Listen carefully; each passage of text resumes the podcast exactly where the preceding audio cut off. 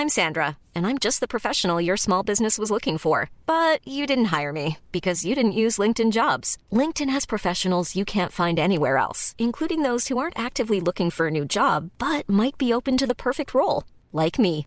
In a given month, over 70% of LinkedIn users don't visit other leading job sites. So if you're not looking on LinkedIn, you'll miss out on great candidates like Sandra. Start hiring professionals like a professional. Post your free job on linkedin.com/people today. Ouvre-moi, ou le chasseur me tuera. Lapin, lapin, on triga. Me serrer la main, me serrer la main, la main. Lui, c'est mon petit garçon. Il vous a probablement fait craquer avec sa petite chanson. Moi, je suis Shane Love, une maman solo qui a décidé de partir à la rencontre des femmes du monde pour parler sans filtre de la maternité.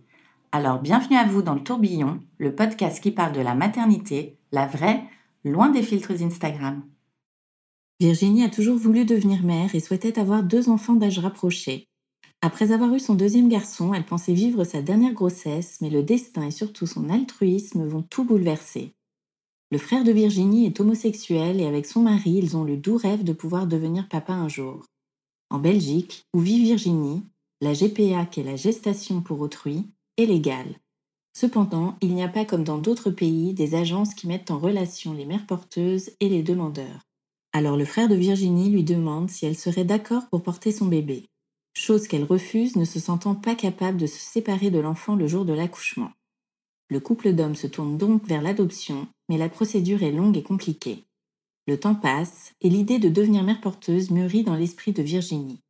Elle réfléchit beaucoup, discute des heures avec son mari, passe par toutes les émotions avant d'annoncer à son frère qu'elle accepte de porter son bébé. Après les larmes de joie, le parcours commence et Virginie tombe enceinte assez rapidement.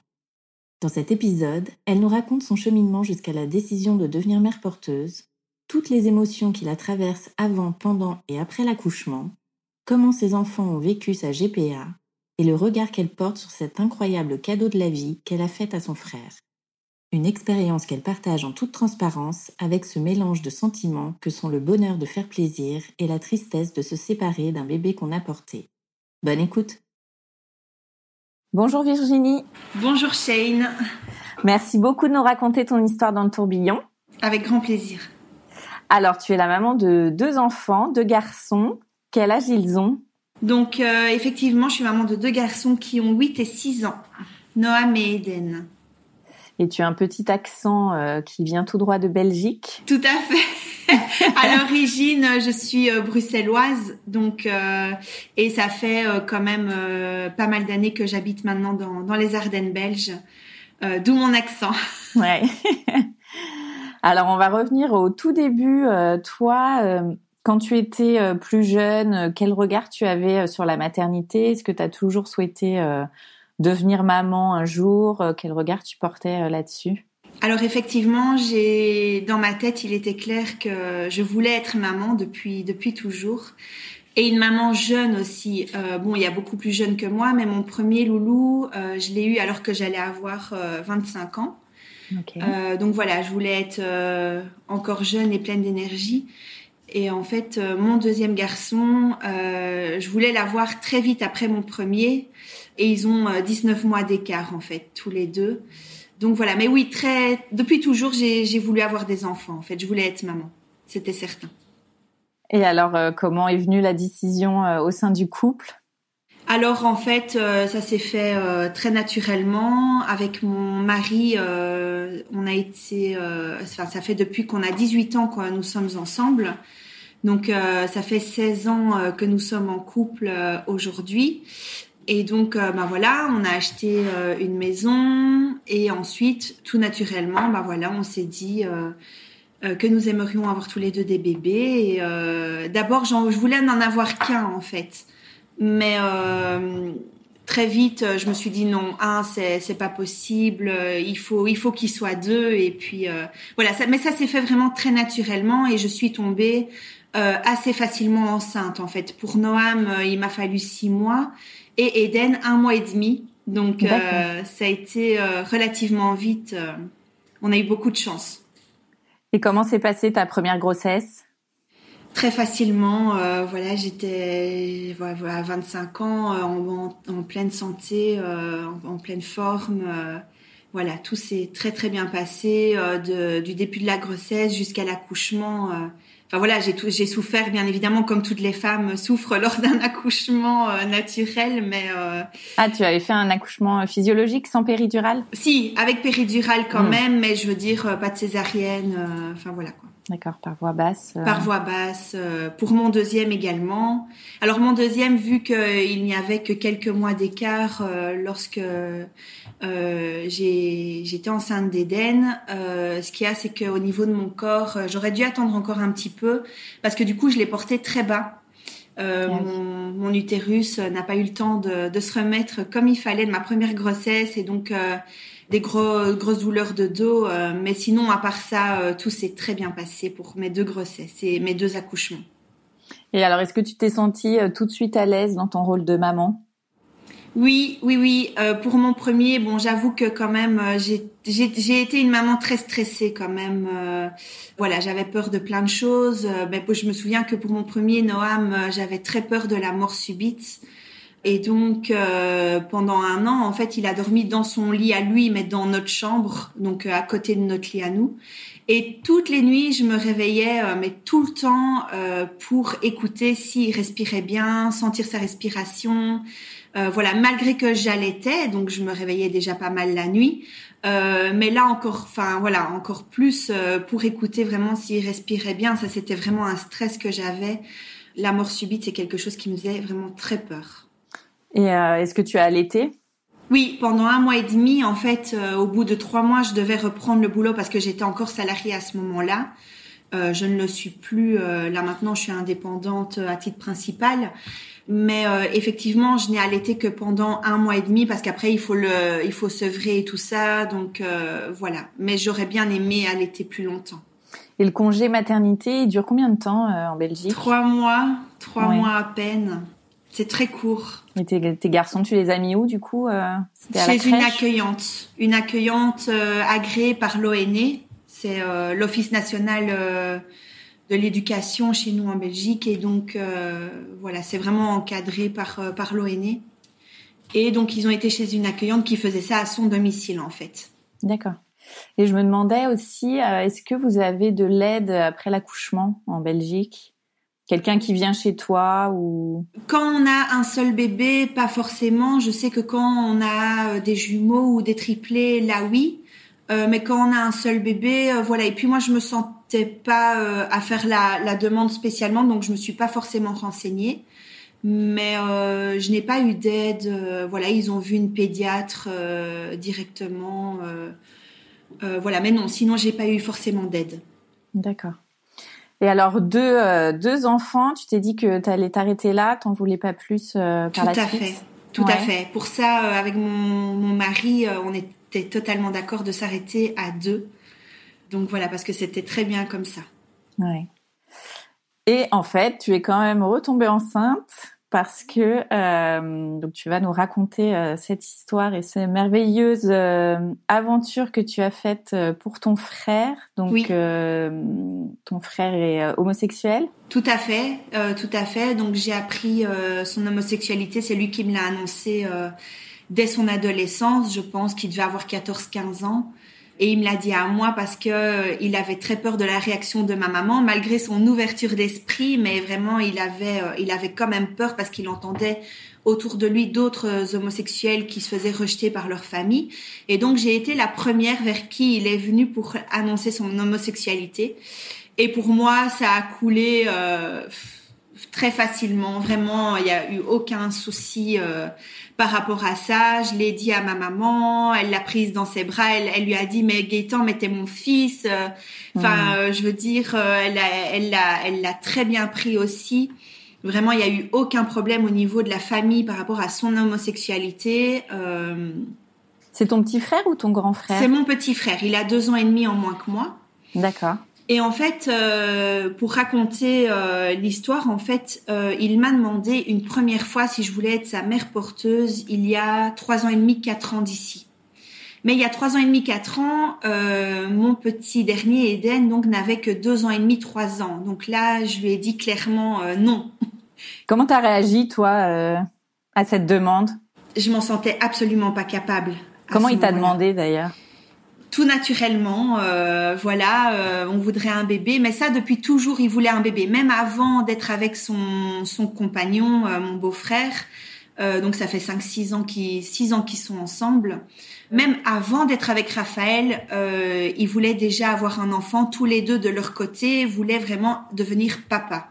Euh, même quand il était ado, il m'a toujours dit moi je veux un enfant. Enfin voilà, ça c'est vraiment un, un, quelque chose qu'il voulait depuis toujours. Et donc tout naturellement, il m'a demandé à moi, euh, ben voilà, euh, est-ce que tu voudrais être notre mère porteuse parce que nous aimerions avoir un, un bébé? Et il voulait pas passer par l'adoption euh, à ce moment-là. Et donc moi je m'en sentais mais vraiment pas capable du tout.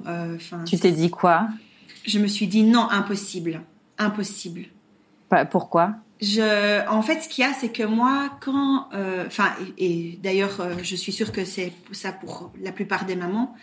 En fait, quand il me l'a demandé, je me suis revue au moment de l'accouchement. Et à la venue de, de mes deux garçons, euh, bah voilà, on souffre pendant des heures et des heures, on pousse euh, comme des malades, les contractions et tout ça, ça fait très mal, hein, on, on va pas le cacher. Mais alors, à la, quand ils sortent le bébé et quand ils le mettent sur nous, c'est vraiment à ce moment-là euh, qu'on tombe amoureuse de notre bébé, en fait.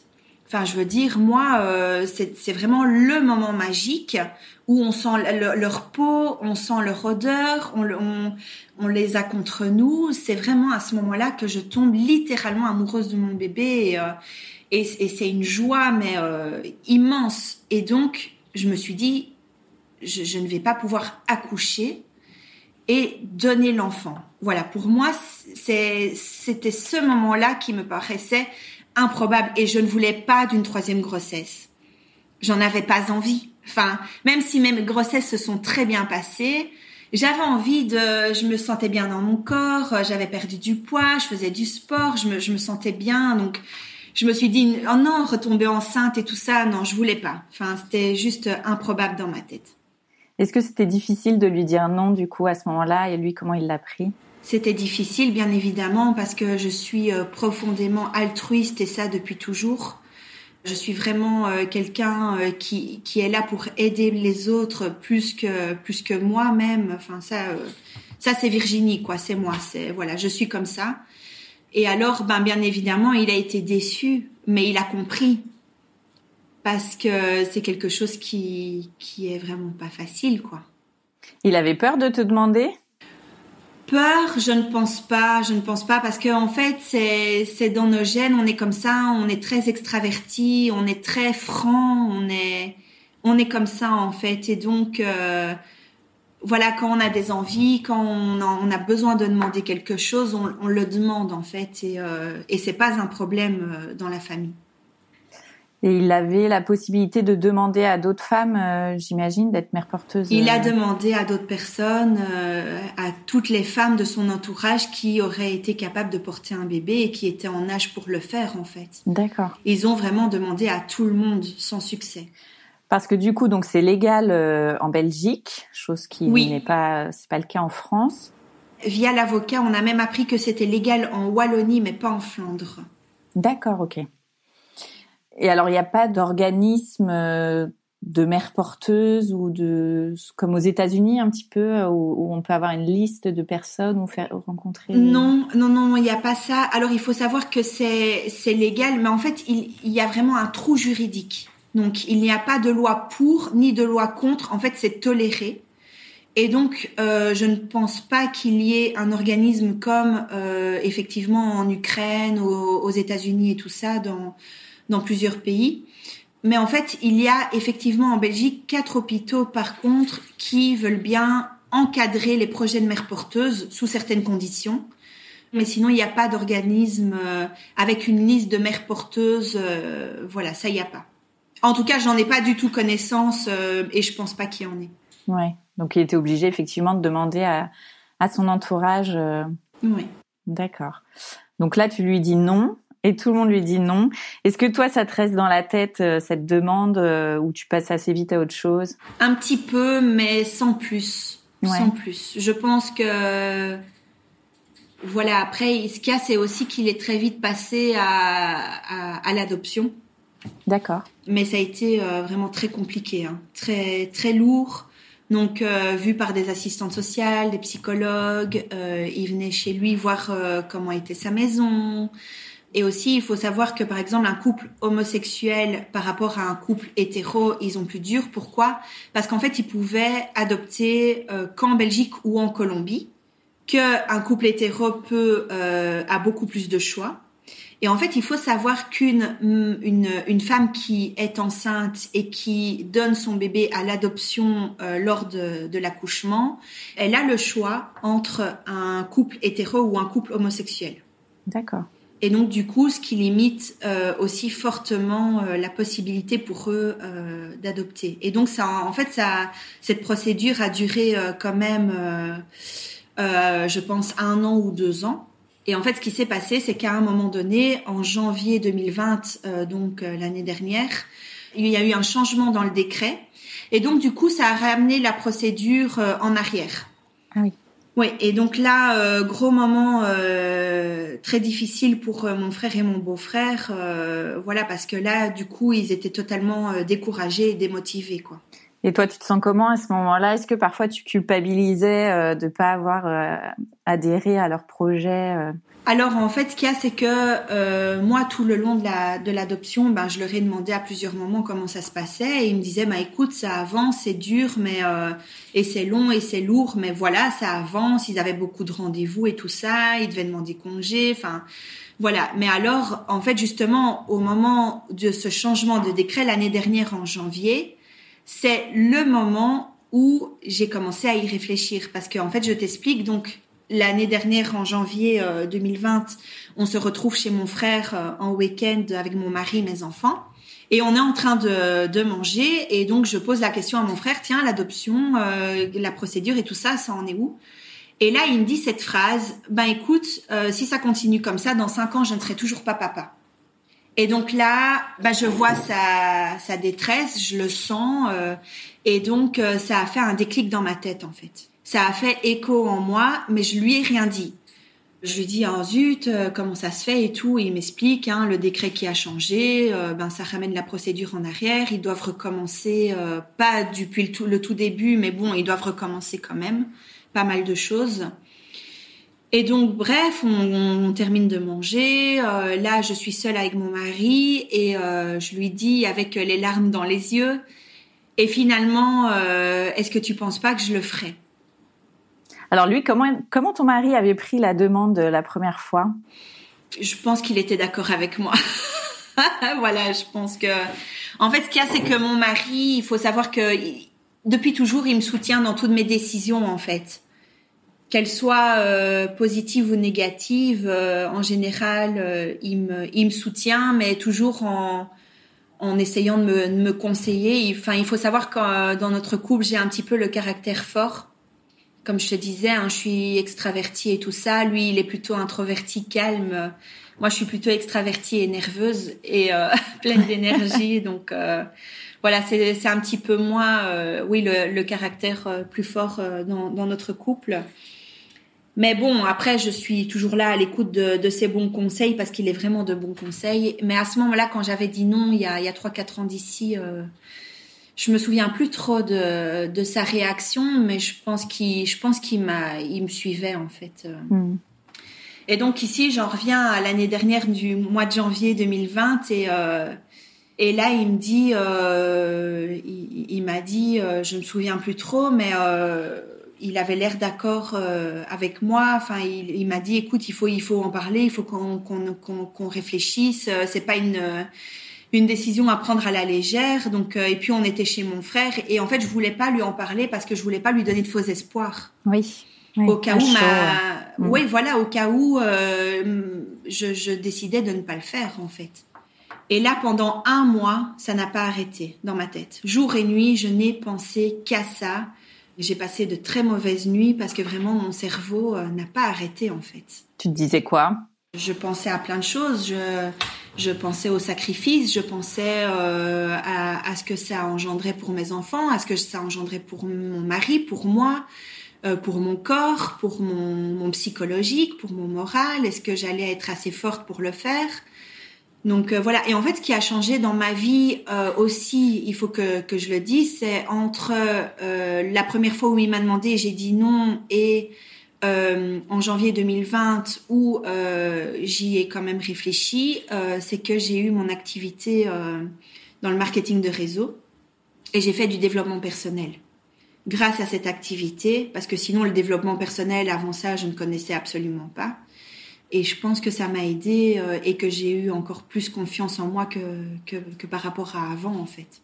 Et je pense que ça, ça a joué ce qui a surtout joué, c'est la détresse de mon frère et, mon amour pour lui et pour mon beau-frère que j'aime énormément aussi. Enfin, je les, je les, aime tous les deux très fort. Mais je pense que le développement personnel a beaucoup joué aussi. Et donc j'avais plus confiance en moi. Je me suis sentie plus forte. Mais pendant un mois, ça n'a pas arrêté. Les, les questionnements, euh, les, les, incertitudes, euh, et mes enfants, et mon mari, et ma vie. Et est-ce que je vais être assez forte euh, pour donner le bébé euh, à l'accouchement? T'en parlais beaucoup avec ton mari? On en parlait beaucoup. Oui. Beaucoup. Et il y a juste, euh, j'en ai juste parlé à ma maman aussi. Ah oui. Voilà, c'est les deux seules personnes à qui j'en ai parlé parce que pendant tout le mois, j'en ai absolument pas touché un seul mot à mon frère ni à mon beau-frère parce que je, vraiment, si ma décision était non, je voulais absolument pas euh, euh, leur donner encore plus de peine en fait. Donc euh, voilà, c'était hors de question. Et ma maman, quand je lui en ai parlé, elle m'a dit, mais voilà, que ce serait vraiment, elle serait vraiment très heureuse pour mon frère et que ce serait vraiment très beau pour lui, mais elle avait aussi très peur pour moi. Eh oui, là, elle est dans le cas où c'est un, cas difficile, oui, pour elle aussi, effectivement, de conseiller oui. Pour ses deux enfants. C'est ça, c'est ça. Et donc, euh, au bout d'un mois, ben, euh, avec mon mari, euh, voilà, on s'est dit, ben, c'est, c'est bon, on va le faire. Je vais le faire, je vais porter mhm. leur bébé. Tu te souviens du, du, moment où la décision a été vraiment prise définitivement dans ta tête et dans ton couple? Non, parce que je pense que ça s'est fait crescendo, en fait. Ouais. Je me suis dit, si j'y pense autant, si ça me tourne autant dans le cerveau, il, il faut que je le fasse, en fait. Il faut que je le fasse c'est venu crescendo. Il n'y a pas eu un, moment où je me suis dit c'est bon, je vais le faire. En fait, euh, de fil en aiguille, au, cours des discussions avec mon mari, ben ça s'est fait naturellement en fait. Ouais. Mais ce que je savais, c'est que je voulais l'annoncer d'une façon originale à mon frère. Et pas euh, le jour où je l'ai annoncé en fait, parce que le jour où je l'ai annoncé, en fait, on s'est retrouvés euh, en famille chez ma tante. Donc c'est la sœur de mon papa, mon papa qui est décédé. D'accord. Voilà, on voit encore euh, très très souvent euh, euh, ma tante, mon cousin du côté de mon, papa. On est fort proches, malgré que ça fait 19 ans que mon papa est décédé maintenant. Et en fait, donc on s'est retrouvés en famille à Anu, hein, donc chez ma tante, il y avait mon cousin, mon oncle, ma maman, mon frère, mon beau-frère, mon mari, mes enfants il y avait tout le monde qui était là et on est en train de, de discuter euh, en, en, buvant un verre avec euh, avec ma tante et elle, elle, elle on en vient à parler de l'adoption. Et donc, ben voilà, mon frère lui explique hein, que le décret a changé, qu'ils sont démotivés, ils n'ont plus envie, nanana. Et ma tante dit mais c'est pas possible. Et au niveau des, des mères porteuses, est-ce que vous avez demandé à un tel, à un tel, à un tel? Et là, elle me regarde. Hmm. Et elle me dit, et toi Virginie, euh, tu, tu le ferais vraiment pas, nanana. Et là, bien, ben, je me dis en moi-même, ou je, je ne sais plus si je l'ai dit tout haut, ou si je me le suis dit en moi-même, je me dis non, c'est pas vrai. Fais chier. La surprise est gâchée. Voilà, c'est ça. Alors, il faut savoir que je suis incapable de mentir. On lit en moi comme dans un livre ouvert. Et donc, ça s'est vu sur mon visage j'ai commencé à avoir les larmes qui me sont montées euh, aux yeux et j'ai regardé mon frère et mon beau-frère. Et voilà, je, je, je, suis très émue, j'ai ma gorge qui est serrée parce que je me, ce moment, je m'en, je m'en souviendrai toute ma vie et voilà, je, je ne l'oublierai jamais. Je regarde mon frère et mon beau-frère et je leur dis, c'est bon, je vais le faire. Ah. Je vais le faire. Ah là là. Ouais. Donc, euh, pardon, je suis émue. Ça va aller. Et donc là, mon frère ben, commence à pleurer Moi, je, je pleure, tout le monde pleure, sauf mon beau-frère. En fait, je pense qu'il était totalement en choc. Il a, il réalisait pas. Il m'a regardé d'un air béat en, en me disant t'es la meilleure, enfin c'est génial. Mais voilà, je pense qu'il a vraiment pas réalisé. Mais même mon oncle de 60 ans que je n'ai jamais vu pleurer a pleuré quoi. Enfin, c'était vraiment un moment euh, très fort. Ma maman m'a prise dans, dans ses bras, mon frère. Euh, alors mes enfants, du coup, euh, c'était pas prévu qu'on l'annonce ce jour-là, donc ils n'étaient pas encore au courant. Donc mon mari a vite été près d'eux pour voilà leur expliquer ce qui se passait, parce qu'ils se demandaient, ben c'est quoi cette effervescence? Pourquoi tout le monde pleure? Pour, Enfin, eh qu'est-ce qui se passe? Et donc mon, mon, mon, mari est allé lui leur expliquer avec des, des mots d'enfant, hein, euh, voilà ce qui ce qui allait se passer. Comment ils ont réagi tes enfants? Très bien, très bien dès le début dès le début. Euh, voilà, après, par la suite, on a vu des psychologues, euh, euh, même en présence de mes enfants, ils nous ont dit qu'on avait très bien fait. En fait, pour les enfants, il faut pas de, de non-dit, il faut pas de mensonges. il faut leur, leur, expliquer les choses comme elles sont. Pas dans les détails, on est bien d'accord, parce que de toute façon, ça, ça ne les intéresse pas. Mais dès le début, ils ont compris que j'allais porter leur petite cousine et, et pas notre, leur, leur, leur sœur, en fait. Ouais. Ils l'ont très bien pris dès le début, encore mieux que ce que je n'espérais, en fait. Génial. Ouais. Pour ça, j'ai eu beaucoup de chance parce que c'était vraiment l'une de mes plus grosses craintes. Vraiment, c'était mes enfants.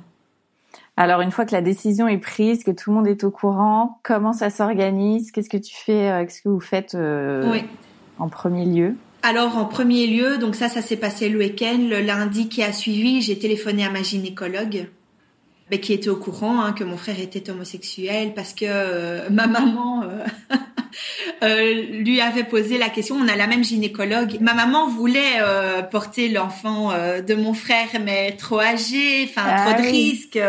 Ouais. La gynécologue l'a même engueulé, quoi. Elle lui a dit, mais non, mais vous êtes folle. Enfin, vous ne réalisez pas.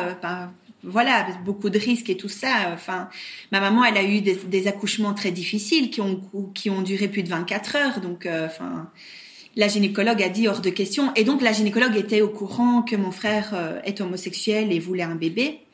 Et donc, euh, bah voilà, moi je lui ai téléphoné, je lui ai dit, bah voilà, écoutez, docteur, je, je vais faire mère porteuse pour mon frère. Est-ce que vous êtes d'accord de, de nous suivre? Elle a dit oui, pas de souci, bien sûr. De quel droit euh, je pourrais euh, ne, ne pas vous suivre Enfin voilà quoi. Mm. Et donc, en fait, il faut savoir que ma gynécologue euh, a un cabinet privé à Libramont, donc tout près de chez moi. D'accord. Elle me suit depuis que je suis adolescente. Avant, elle, elle travaillait avec l'hôpital de Libramont, mais depuis quelques années, elle travaille avec l'hôpital de la Citadelle de Liège, qui est un des hôpitaux justement qui encadre les mères porteuses. D'accord, ok. Ma Ah chance. oui, donc parfait. Parfait. Mm. Parfait. Et alors après, on a des rendez-vous avec euh, une psychologue de la Citadelle. On a euh, rendez-vous avec ma gynécologue pour parler du projet avec mon mari. Mon frère de son côté a rendez-vous aussi avec ma gynécologue et mon beau-frère. Euh, voilà pour qu'ils expliquent un petit peu euh, euh, le, le projet, pour qu'ils expliquent un petit peu leurs envies, parce que ma gynécologue voulait s'assurer aussi qu'elle faisait ça pour des personnes réfléchies, euh, qui en avaient un, un, minimum dans la tête, pas pour n'importe qui. Enfin, elle voulait s'assurer du que le projet soit vraiment euh, bien réfléchi. Et enfin voilà, je pense que euh, c'est logique, quoi. Ouais. Qu'elle fasse pas ça pour euh, pour des gens qui qui qui ont à qui c'est venu comme ça dans la tête. Ah oui, pourquoi je le ferais pas Enfin voilà quoi.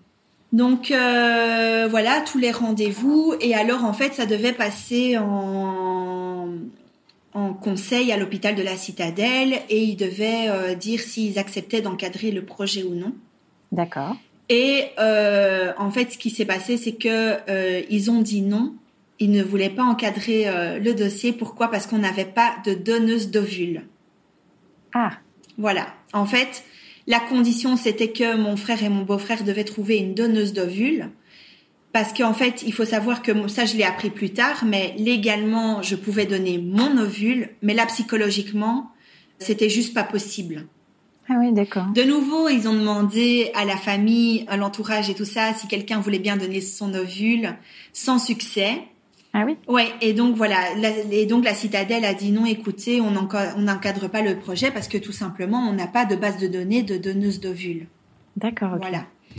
Et donc euh, là, j'ai mon docteur, euh, le docteur, euh, ma gynécologue au, au, téléphone, qui me dit mais écoutez, dans un sens, vu la conjoncture actuelle avec le coronavirus et tout ça, c'est pas plus mal, parce que de toute façon, si on était passé par la citadelle, ça aurait mis beaucoup plus de temps.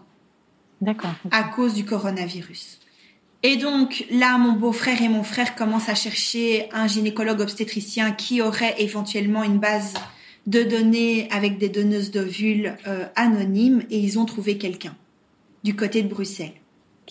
Et donc on a rendez-vous, on explique, nanana. Et donc euh, le, gynécologue me dit, bah, écoutez, vous voulez commencer quand? Euh, Là, je me suis dit en moi-même, bon, c'est bon, ils ont assez attendu. ça fait ça fait des années qu'ils veulent un, enfant et donc, ben, commençons tout de suite. Parce que là, entre le, le moment où tu as décidé, où tu as annoncé la grande nouvelle et ce moment-là où, euh, ça s'enclenche, euh, il s'est passé combien de temps? Quelques mois. Donc c'est la nouvelle, je l'ai annoncée en février. Et au mois de octobre-novembre, on commence à euh, aller chez le gynécologue en, question avec euh, avec la base de données euh, de donneuses d'ovules. Et là, on fait des prises de sang, on fait des échographies. Euh, J'y vais plus ou moins toutes les semaines, euh, une fois par semaine, voire à deux fois par semaine pour voir en fait à quel moment euh, j'étais prête à recevoir euh, l'embryon en fait. Et donc là, il s'est passé, euh, oui, quelques mois quand même entre février et, octobre-novembre, quoi. Toi, t'as pas eu des moments de doute sur cette période? Une fois que la décision était prise À partir du moment où je prenais la décision, il était certain que j'allais tenir parole, parce que ça, quand, quand, je dis quelque chose, je n'ai qu'une seule parole et, et je vais jusqu'au bout il était hors de question que je dise à un moment donné euh, non finalement, euh, même si mon frère me l'a dit à plusieurs reprises. Hein. Ah oui. Il m'a dit écoute, je comprendrais que euh, même juste avant de, de faire le transfert d'embryon, même juste avant, si tu me dis écoute non finalement ça ne va pas, je suis pas prête, il m'a dit je comprendrais. Hmm. Mais moi dans ma tête c'était hors de question. Il fallait que j'aille au bout. Donc voilà, parce que cette décision, je l'ai pas prise euh, à la légère. C'était vraiment, euh, c'était bien réfléchi. J'avais, j'avais tout, tout, toutes les possibilités avaient tourné dans ma tête en fait. Et donc euh, voilà, au fil des rendez-vous à Bruxelles, à un moment donné, le gynécologue me, me, téléphone et me dit, ben voilà, vous êtes prête. Votre follicule est assez gros au niveau de, de, de vos hormones, on est bon. Euh, et donc, en fait, le rendez-vous est pris. Le 11 décembre, on va euh, à l'hôpital de, de Jette pour faire le transfert d'embryon. Le 11 décembre. Et donc, dix jours plus tard, je devais téléphoner et euh, bah, j'étais enceinte. Ah ouais, donc ça a pris tout de suite. Tout de suite. Mmh. Quand je disais que je tombais très facilement enceinte, voilà, je, je, pense que on a eu beaucoup de chance parce que encore il y a pas longtemps, une, une mère porteuse m'écrivait en me disant que voilà pour elle c'était le sixième essai quoi. Ah oui, d'accord. Ouais, donc euh, voilà pour ça je pense que euh, on a vraiment eu beaucoup de chance et heureusement je pense qu'il n'a pas mis deux embryons parce que je, je crois que ça aurait été des jumeaux quoi. voilà. Et alors le jour où tu découvres que tu es enceinte, comment ça se passe? T'es toute seule, t'es avec ton frère et ton beau-frère euh, comment... Alors donc c'était le 21 décembre au soir et j'étais censée voir mon frère le 25 décembre pour la Noël. Mhm. Et donc j'ai un appel euh, téléphonique de ma gynécologue qui me dit bah voilà euh, Madame Stomon c'est positif. Et là les émotions voilà je suis partagée je pleure, euh, je suis contente et, et en même temps, euh, ben voilà, j'ai pris la décision, mais c'était c'était l'inconnu oui. pour moi. Donc voilà, les émotions, on les, on les. Oui, ça se concrétise, donc là voilà, tu, tu les contrôles plus. Quoi. Je ne les contrôle pas, voilà, mhm. c'est ça. Et donc là, J'étais censée attendre quatre jours pour l'annoncer à mon frère parce que je voulais pas lui annoncer par téléphone ou par message. C'était hors de question. Et il faut savoir qu'il y a quand même plus d'une heure et demie de, de, voiture entre moi et mon, et mon frère. Et c'était le soir. Et je dis à mon mari, écoute, il faut qu'on y aille. Voilà, cette annonce ne m'appartient pas totalement. Je dois leur partager, en fait. J'avais besoin de les voir et de leur partager ce, cette annonce, ce bonheur. Enfin, voilà, il, il le fallait. Et donc mon mari, euh, ben voilà, il dit écoute, euh, ok, euh, on fait une petite valise, vite fait, on dormira chez ton frère, on prend la route, enfin voilà, go, on y va quoi. Et donc ben, on arrive devant la porte de mon frère, hein, qui ne s'attendait absolument pas à me voir. Ah là là. Et donc je toque et, et là, ben encore de nouveau beaucoup d'émotions. Il me dit mais qu'est-ce que tu fais là?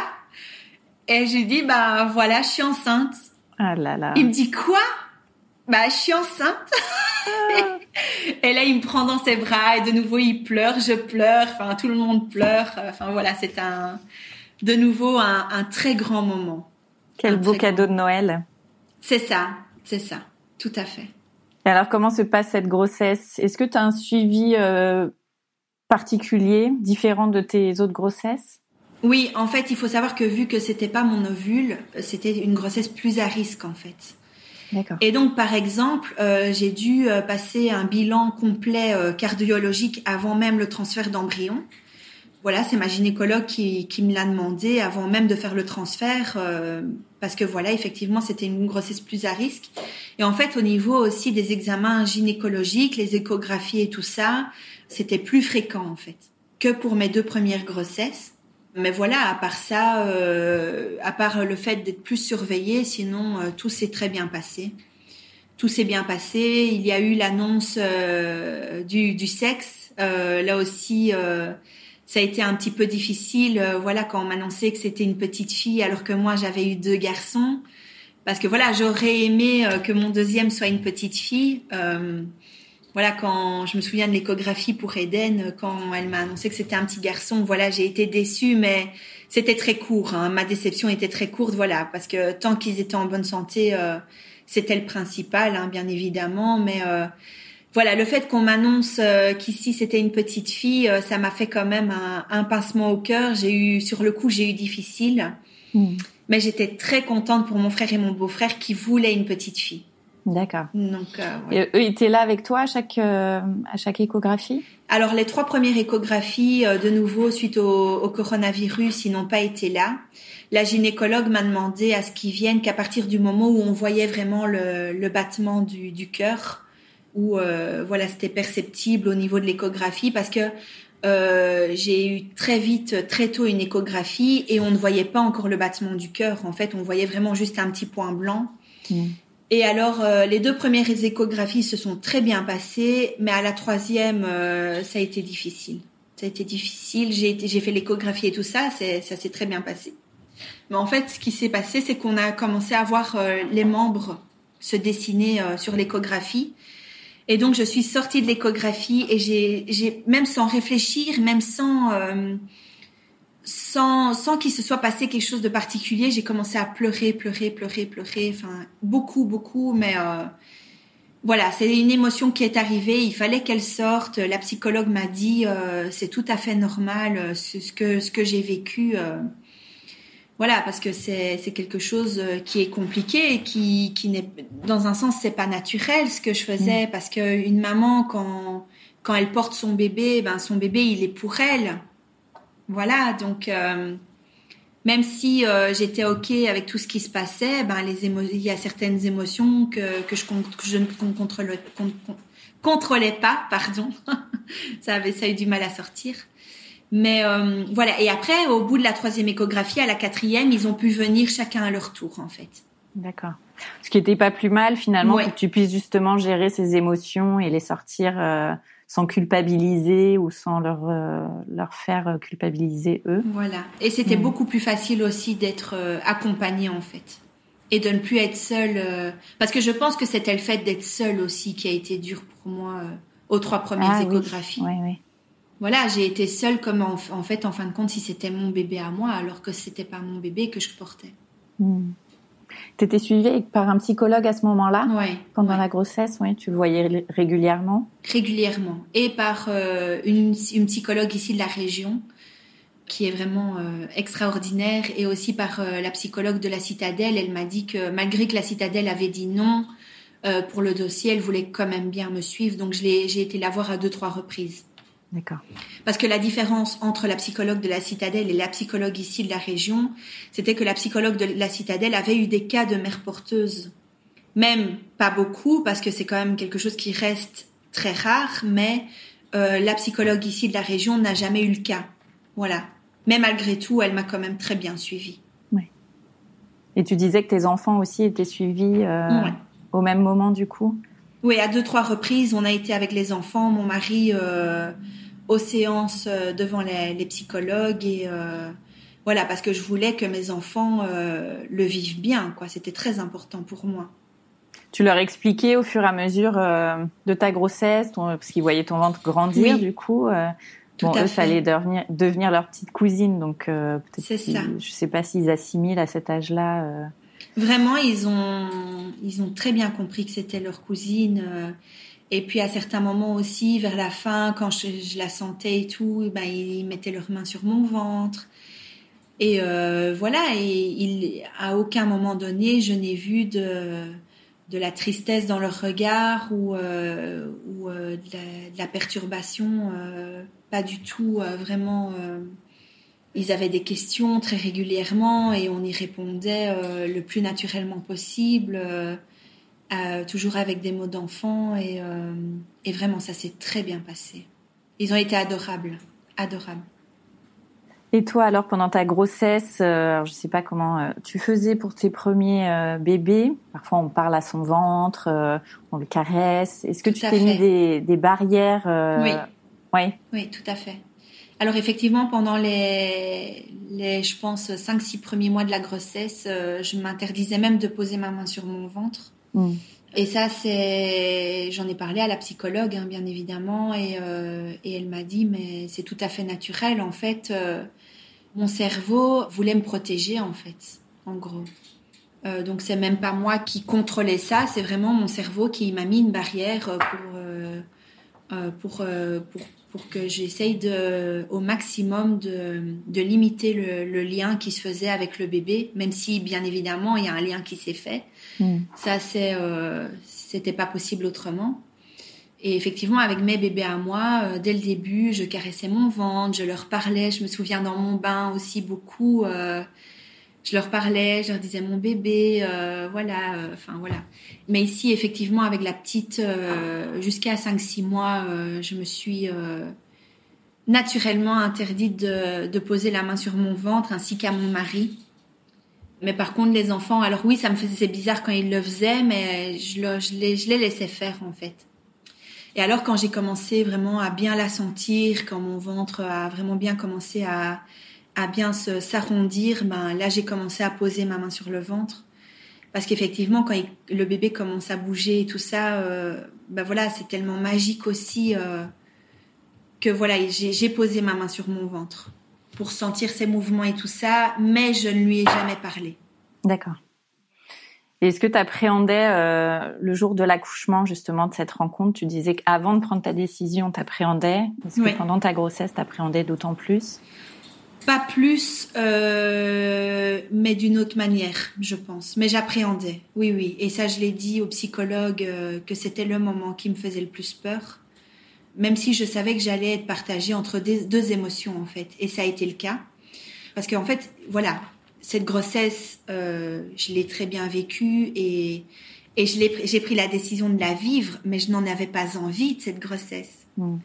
Parce que, voilà, je n'avais pas envie de, de, troisième bébé, donc à aucun moment donné, cette grossesse, je n'en ai eu l'envie. Ouais.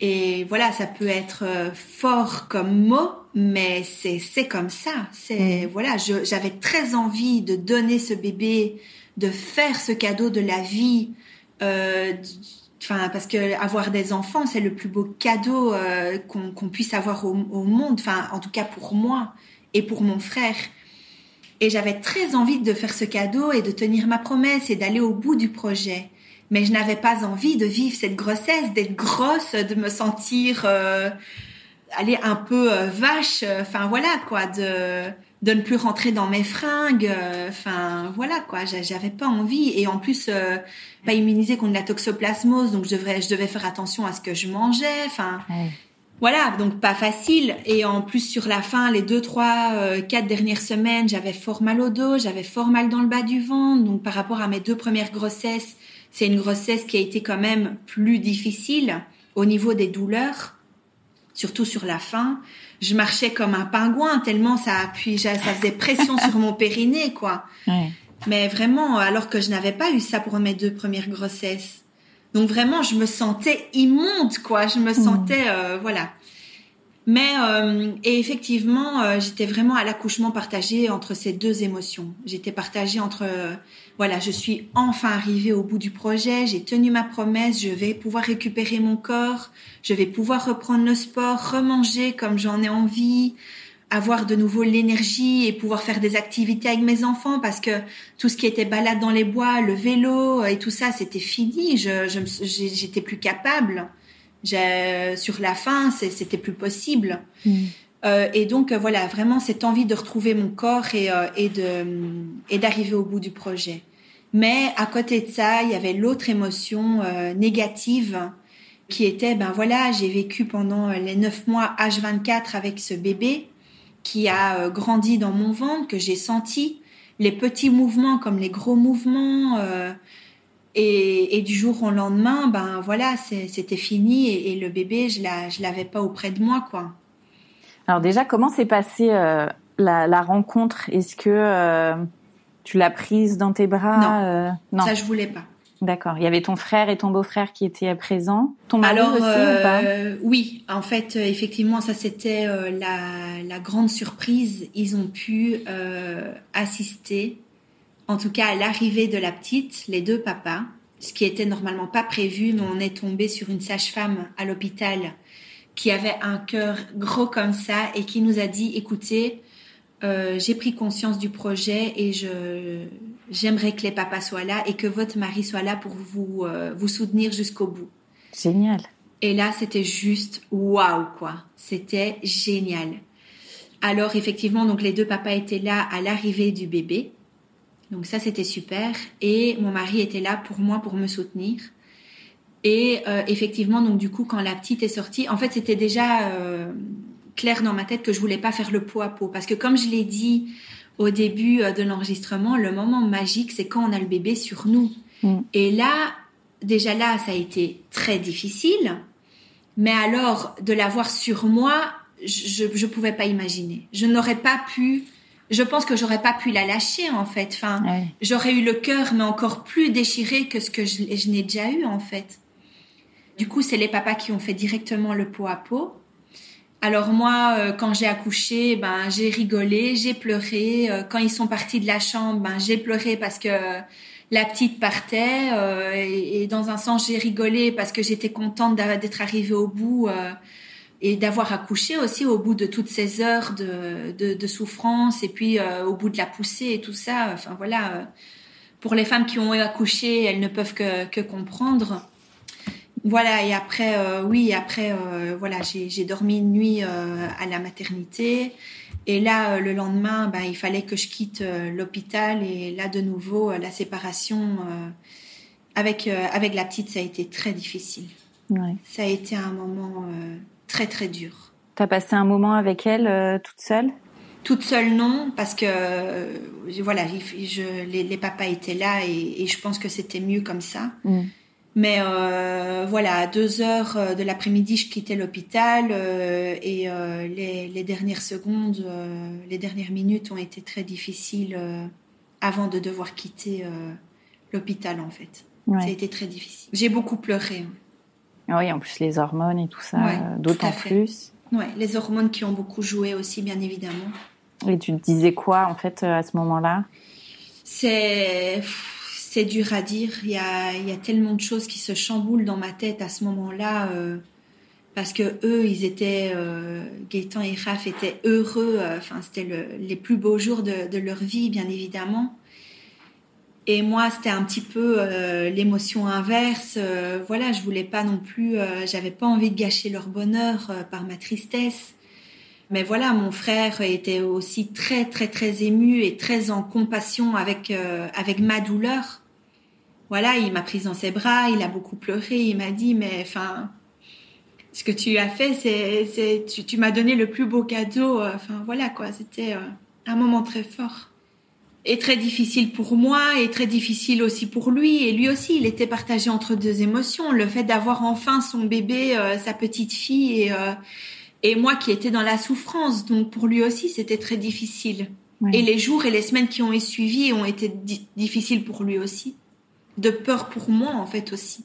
Et donc, une fois que la petite est née, euh, comment ça se passe au niveau de, bah, de l'administratif, de l'adoption euh? Oui, alors, donc, il faut savoir que euh, le gynécologue obstétricien, donc, qui nous a aidés, voilà, heureusement qu'il a été là, bien évidemment, parce que sinon, sans lui, je ne sais pas où on en serait aujourd'hui, mais ça s'est un peu mal passé parce qu'il y a une attestation qu'il n'a pas voulu donner. Il y a un document qu'il n'a pas voulu donner et donc euh, mon beau-frère n'a pas pu euh, faire la procédure euh, normale avant la naissance de la petite et n'a pas pu reconnaître l'enfant.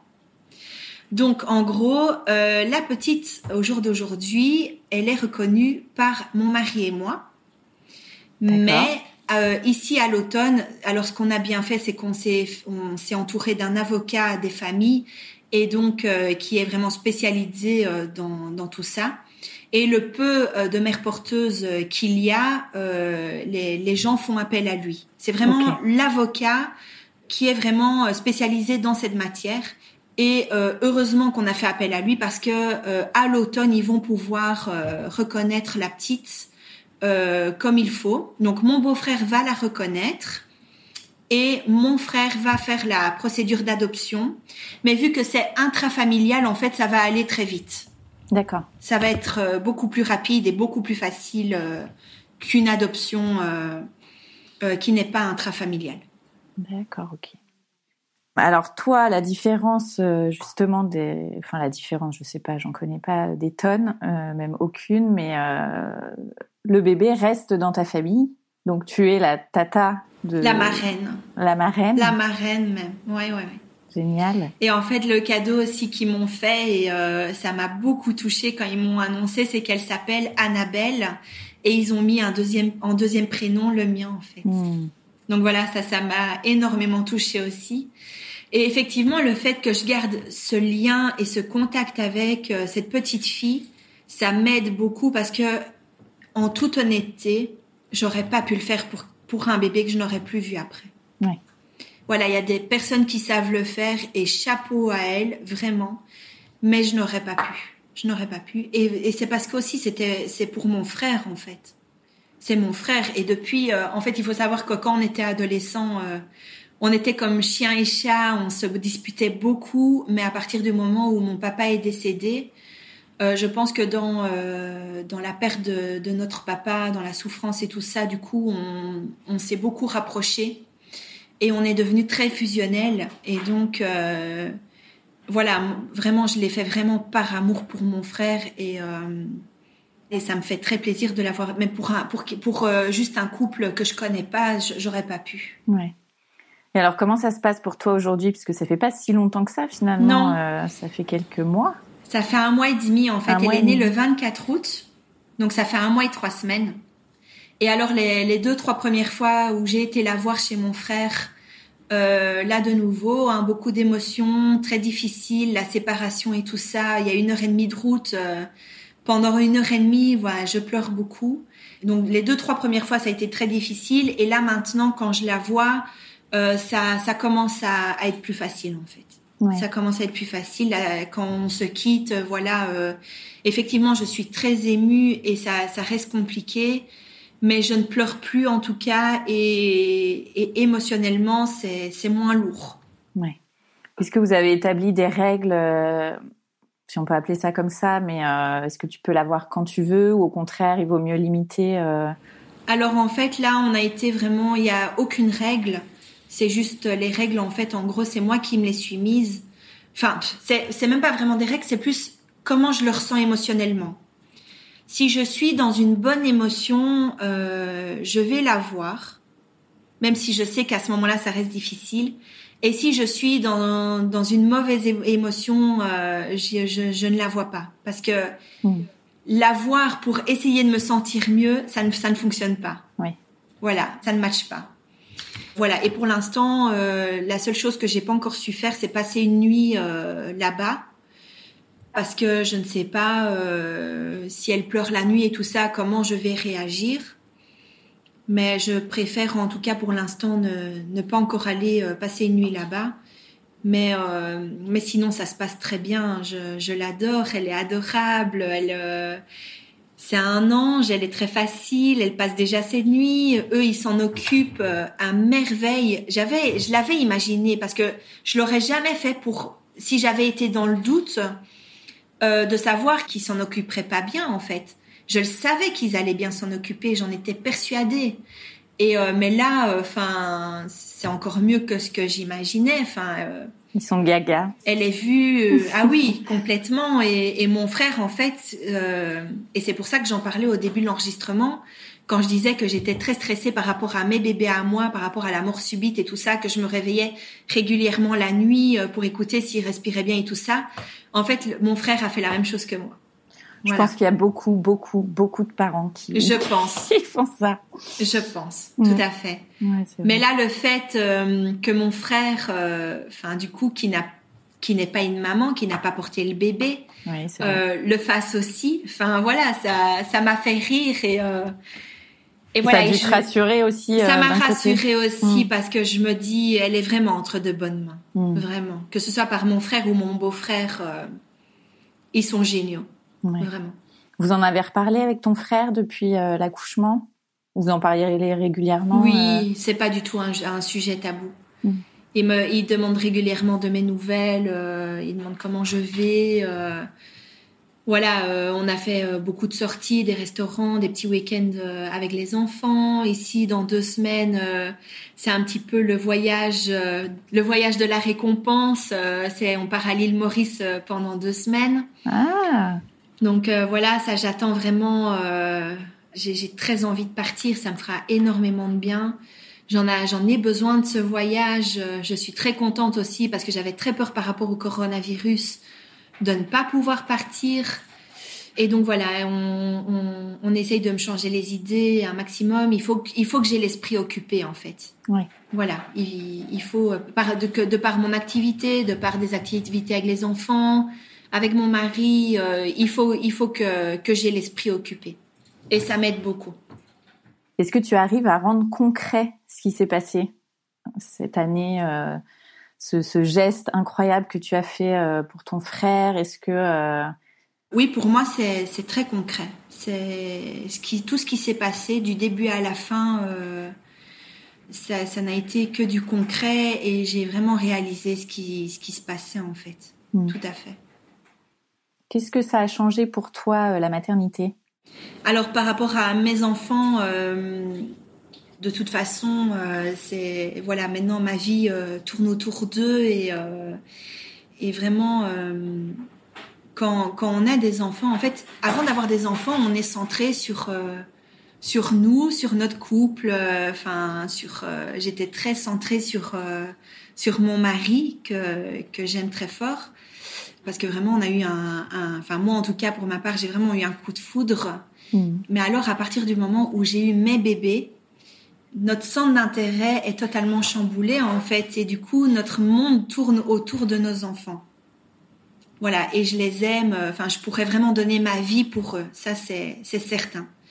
Et là ici pour la grossesse de la de la petite et, et sa naissance, euh, ce qui a changé en fait c'est que j'ai j'ai grandi humainement euh, j'ai grandi. Ça, c'est certain. J'ai pris. euh, je pense que j'étais déjà quelqu'un de, de mature et de réfléchi avant ça, mais, euh, mais là encore plus. Et en fait, si c'était à refaire, malgré les difficultés, malgré qu'émotionnellement ça a été très difficile, enfin, il y a eu de, de très bons moments aussi, et il y en a encore, et il y en aura encore, parce qu'en fait, euh, voilà, le, ce lien privilégié avec ma filleule, ça va durer des années, Mm. mais j'ai grandi, j'ai grandi. Clairement, humainement, j'ai grandi et, et, je, et je pense que euh, vraiment ce serait à refaire, je, je recommencerai. Je recommencerai. Mais je ne le referai pas euh, encore une nouvelle fois là maintenant. Hein. Je ferai pas une quatrième grossesse, hein. ça non. Si ton frère en veut un deuxième et qu'il nous écoute, la réponse est non. euh, si jamais j'ai une deuxième sœur, on est trois. euh, j'ai une sœur encore plus jeune que moi qui n'a pas encore de bébé, mais Mm. si jamais ils veulent un deuxième d'ici quelques années, euh, ils pourront lui demander. Mais moi là, c'est bon. Je puis euh, j'ai, oui là j'ai, j'ai vraiment envie de, de me retrouver, de reprendre le sport, de perdre du poids, de de me retrouver avec mon chéri parce qu'il faut savoir aussi que dans notre vie intime avec mon mari, euh, ben du coup euh, ça n'a pas été toujours facile non plus. Ah oui. Mais là là c'est bon quoi. Je je suis très contente de l'avoir fait et je n'ai aucun regret, mais je ne ferai pas de quatrième grossesse. et il est temps de penser à toi et à... Oui, hmm. tout à fait. Et puis à mon activité aussi, du coup, qui a été un petit peu mise euh, entre parenthèses. Euh, voilà, il faut que je remette toute mon énergie dedans euh, et dans ma famille, mon mari, mes enfants qui ont besoin de moi. Enfin voilà quoi. Hmm. Alors on va passer aux petites questions de fin d'épisode. C'est quoi pour toi être une maman belge? Euh, être une maman belge, euh, qu'on soit de n'importe quelle nationalité, de toute façon, je pense que ça ne change pas grand-chose. Hein. Qu'on soit euh, asiatique, africaine, américaine, canadienne, peu importe, belge, française, on reste des mamans. Hein. On reste des mamans. Je pense que d'être belge, ça ne change rien. À part le fait que ce soit légalisé pour la GPA et ça, vraiment, ça a été une grande chance pour nous que la Belgique euh, et en, en, en, plus la Wallonie, euh, que ce soit, euh, que ce soit toléré, ben, ça a été vraiment une grande chance. Hein. parce que sinon, ils n'auraient toujours pas leur bébé à l'heure actuelle. Quel est ton endroit kids-friendly préféré où tu vis? Dans les bois. Dans les bois. J'adore y aller, même moi seule, alors qu'on est vraiment dans une région très campagne, nature, forêt et tout ça. Et, et avant, j'habitais en ville. Et donc là, je, savoure le fait d'être dans la nature, dans les bois, d'avoir notre jardin, parce qu'il n'y a, pas longtemps encore, on était en appartement. Et donc, on a vécu le, confinement, le coronavirus et tout ça en appartement. Très difficile, surtout avec les loulous. Mais là, de pouvoir aller dans le jardin, dans les bois et tout ça, euh, voilà, c'est le kiff total, quoi. Et quels sont tes projets rien que pour toi et ceux prévus en famille?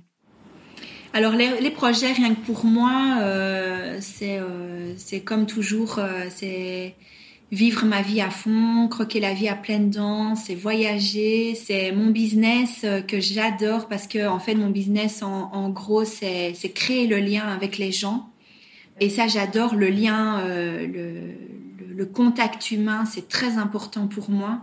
Et alors, ma chance avec ce business, c'est de pouvoir le faire à l'international et de pouvoir parler avec des gens qui ont d'autres euh, traditions, d'autres cultures, qui vivent dans d'autres pays euh, à l'autre bout du monde. C'est très riche pour moi, j'adore ça. Donc voilà, pour moi, ça me, ça me nourrit énormément. Et pour ma famille, ben, c'est de leur apporter une belle vie, euh, les voyages, euh, le, leur, le, subvenir à leurs besoins, euh, que ce soit financier ou, besoins, euh, que ce soit spirituel ou, peu importe. Euh, c'est très important pour moi, donc voilà, mais vraiment croquer la vie à pleines dents parce qu'on n'en a qu'une et elle peut basculer du jour au lendemain et donc on doit, on doit en profiter.